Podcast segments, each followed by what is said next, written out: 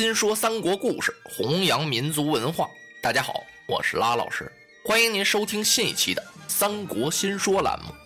您可以关注新浪微博 V 字认证的“三国新说”，或者是微信搜索“三国新说”的汉语拼音与我互动。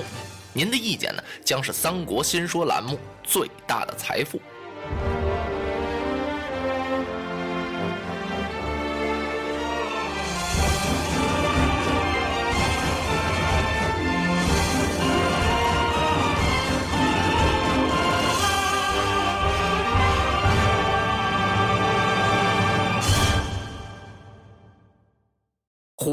三英战吕布，吕布吕奉先再勇猛，他也抵挡不了关羽、张飞和刘玄德呀。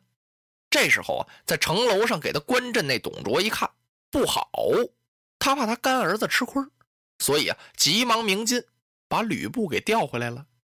吕布就借着这个机会啊，倒拖着画戟，败进了虎牢关。张飞呀，是苦追不舍呀。他叫他那两个哥哥呀，那咱们一起杀过去呗！杀进虎牢关，生擒逆贼董卓，一口气儿啊追到关前。董卓一看不好，他赶忙吩咐开弓放箭，把这三员将给我拦住。这箭呢，就像雨点冰雹一样。刘关张不能再前进了。此时呢，公孙瓒也吩咐一声鸣金收军，人家回去了，大摆庆功宴。给刘关张贺功去了，这个曹操啊，还真有办法。他告诉公孙瓒，要了四百名号角手，两百面牛皮大鼓啊，冲着这虎牢关啊，是连吹带敲。你说这不是给董卓添烦吗？董卓吩咐关门紧闭，别打了。他回到了帅府，也得摆桌酒菜呀。就算给他干儿子吕布压惊吧，这酒喝着挺没劲。这时候啊，在旁边陪酒的。这李儒啊，他可就想了：哎呀，这么打哪行啊？如今是华雄被斩，吕布大败，看来这虎牢关有点守不住了。当时他没敢说。等酒席宴散了之后啊，李儒跟着董卓来到书房。啊，相国，我倒有一个办法，想跟相国您说说。啊，有话你就讲吧。我看咱们别在虎牢关这守着了。咱们回去得了啊！董卓一听，那哪行啊？咱们这等于把虎牢关双手奉让给这伙子造反的诸侯啊！那他们还不趁势进兵包围咱的洛阳啊？哎，相国，以我之见呀，这洛阳咱都不要了。您好好想想，自从光武中兴，那么洛阳啊，相传也十几地了。看来这个洛阳是气数已尽。相国这屋子里没有外人。我实话跟您说了吧，您要想日后啊面南背北称九五之尊，您要做皇帝，那您就不能在洛阳这儿待了。现在的发祥地啊不在这儿，是在长安。您呢弃虎牢关，回到洛阳收拾收拾，是迁都长安。这地方咱们不要了。嘿，感情董卓呀也这么想过，没想到今儿让李儒给说破了。特别李儒一提他呀，以后要做皇上，董卓是非常高兴啊。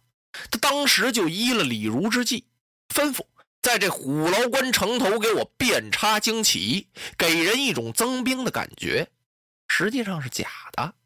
董卓悄悄的呀，夜至三更，带着人马回了洛阳了。他回到洛阳之后啊，是连夜就把文武找来了，商量迁都之事。说我要把皇帝呀幸驾长安，这个幸驾呀就是皇上搬家。当时把众文武给说愣了，有几个大臣出来反对。董卓那哪让啊？他当即就把太尉杨彪给贬为了庶民，然后还杀死了几个大臣，吓得这些文武啊都不敢言语了。董卓这才一摆手说：“今天晚上在天明之前就要从洛阳起身。”哎呦！随着董卓这道令啊，这洛阳城就乱了。就在这天当夜，宫廷内外皇帝后妃、满朝文武、黎民百姓是哭天叫地呀。董卓吩咐他亲信铁甲军到处行抢啊，从宫里头开始，逮哪儿抢哪儿，谁有钱抢谁。金银财宝、衣服物件、美女少妇，是逮什么要什么呀！连皇陵都给撅了。这董卓是真狠呐！然后他又下一道令，把这洛阳城从打宫中一直到四门，一起放火。就这一道令啊，转眼的功夫，洛阳城是一片火海呀！洛阳建都多少年了？那经过多少代皇帝了？这个地方啊是非常繁华，可是就随着董卓这一道令，没用几个更次的功夫，洛阳城啊变得是一片瓦砾，鸡犬难寻呐，太惨了，真让人是惨不忍睹哦！老贼董卓劫持着皇帝，离开洛阳没有半日之功。诸侯之中的那位孙坚呀，就来到了洛阳。孙坚不是奉命攻打汜水关吗？他这一打呀，可真省事儿，一刀一枪都没用。李傕、郭汜是弃官逃跑。李傕、郭汜跑了啊，他们俩呀，奉董卓之命镇守汜水关。董卓让他们呀，就看着这关就行，你也甭打。看着看着，他们这才听到消息，说董相国跑了。嘿，李傕、郭汜一想，你这什么人性啊？你让我们俩人在这把着关，你怎么跑了？你告诉我们一声啊！你跑啊，我们也跑，稀里呼噜带着人马逃了。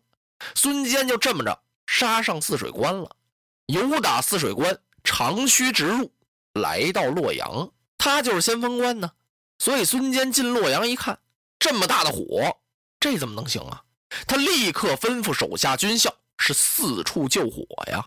好不容易总算把这大火给扑灭了。孙坚呢就在这宫廷的这废墟上扎住了营寨，然后派人啊禀报盟主袁绍得知，请袁绍到洛阳来。孙坚的这个令刚传出去啊，袁绍率领各路诸侯就到了，来到洛阳这儿各处扎营啊。怎么叫各处扎营啊？就是各自啊挑各自的地方。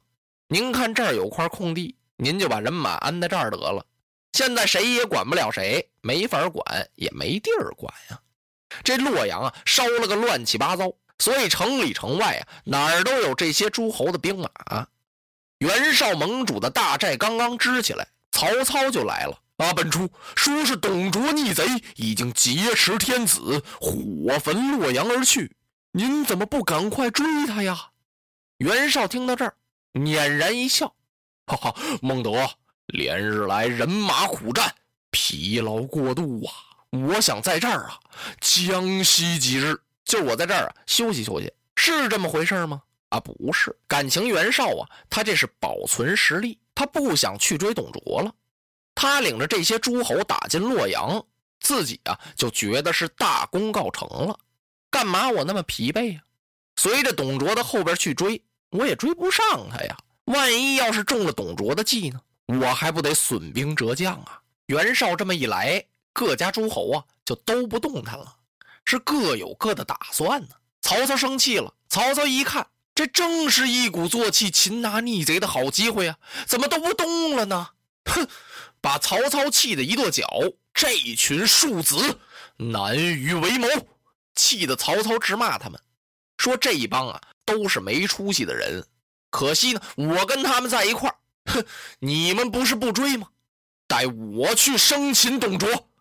曹操领着自己这一万多人马呀，他带着曹仁、曹洪、李典、乐进、夏侯惇，随着董卓的后边就追上来了。曹操的人马并不多，但是行动很迅速，他追的还挺快。可是曹操没想到啊，果然董卓有计。其实这计策呀，还不是董卓设出来的，是他手下那谋士李肃。李肃唯恐后边有兵马追赶，他派荥阳太守徐荣在半路上埋伏着，然后他让吕布、吕奉先断后。曹操领着人马追上来了，正好上了人家的圈套了。吕布迎面杀过来了，徐荣又打后边杀上来了，把曹操杀的大败呀！曹操拨马是落荒而逃。不知跑出有多远来，突然呀，他听到草丛中一声大喊，扑棱一下子伸出两条枪来，正好刺到这马腿上。这马稀溜溜一打晃，砰，砰一下，由打马鞍桥上，就把曹操给摔下来了。草丛中跳出两个军校，把曹操啊五花大绑给绑上了。刚把曹操捆上，曹洪来了。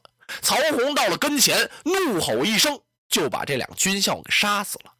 然后把曹操的绑绳松开，他让曹操上马，您骑我的战马，我在部下保护您。曹操一听，那哪行啊？大将军怎么能没马呢？哎呀！曹洪一听，您赶快上坐骑吧。天下可以没有曹洪，但不可无功。那就是说呀，没我没关系，没您可不行。曹洪啊，跟曹操那是兄弟呀，虽不是亲手足，可但是啊，他们是情同骨肉啊。曹洪扶着曹操上了马，跑到大河边。哎呦，前边有长河挡道，后边有追兵。曹操一看，这回完了，我命难保啊！曹洪告诉我，您不要担心。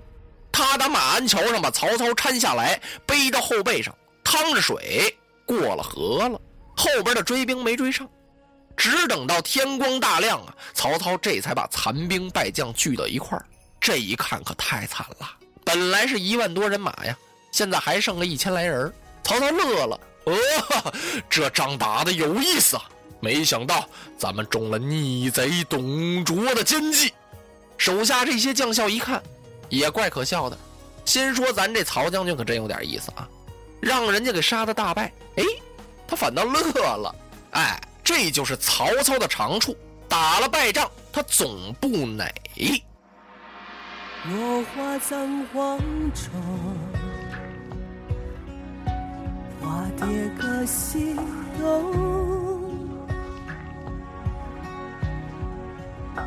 千年之后的我，重复着相同的梦。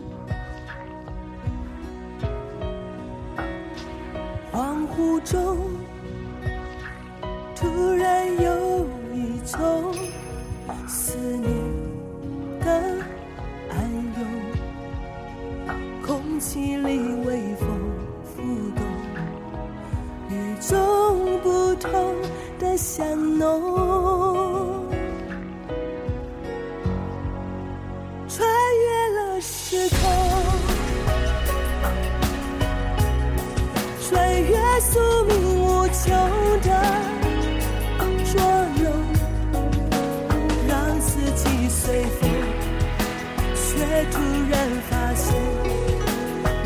条线一直在你手中，穿越了时空，穿越千山残留的疼痛。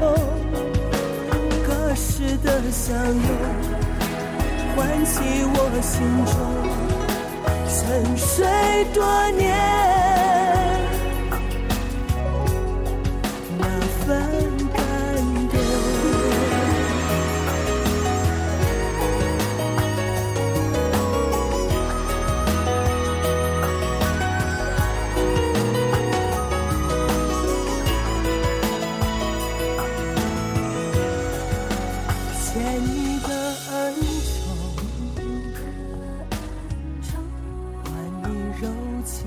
万种情，万种，这千回百转，也只为了换你一生。纵然转。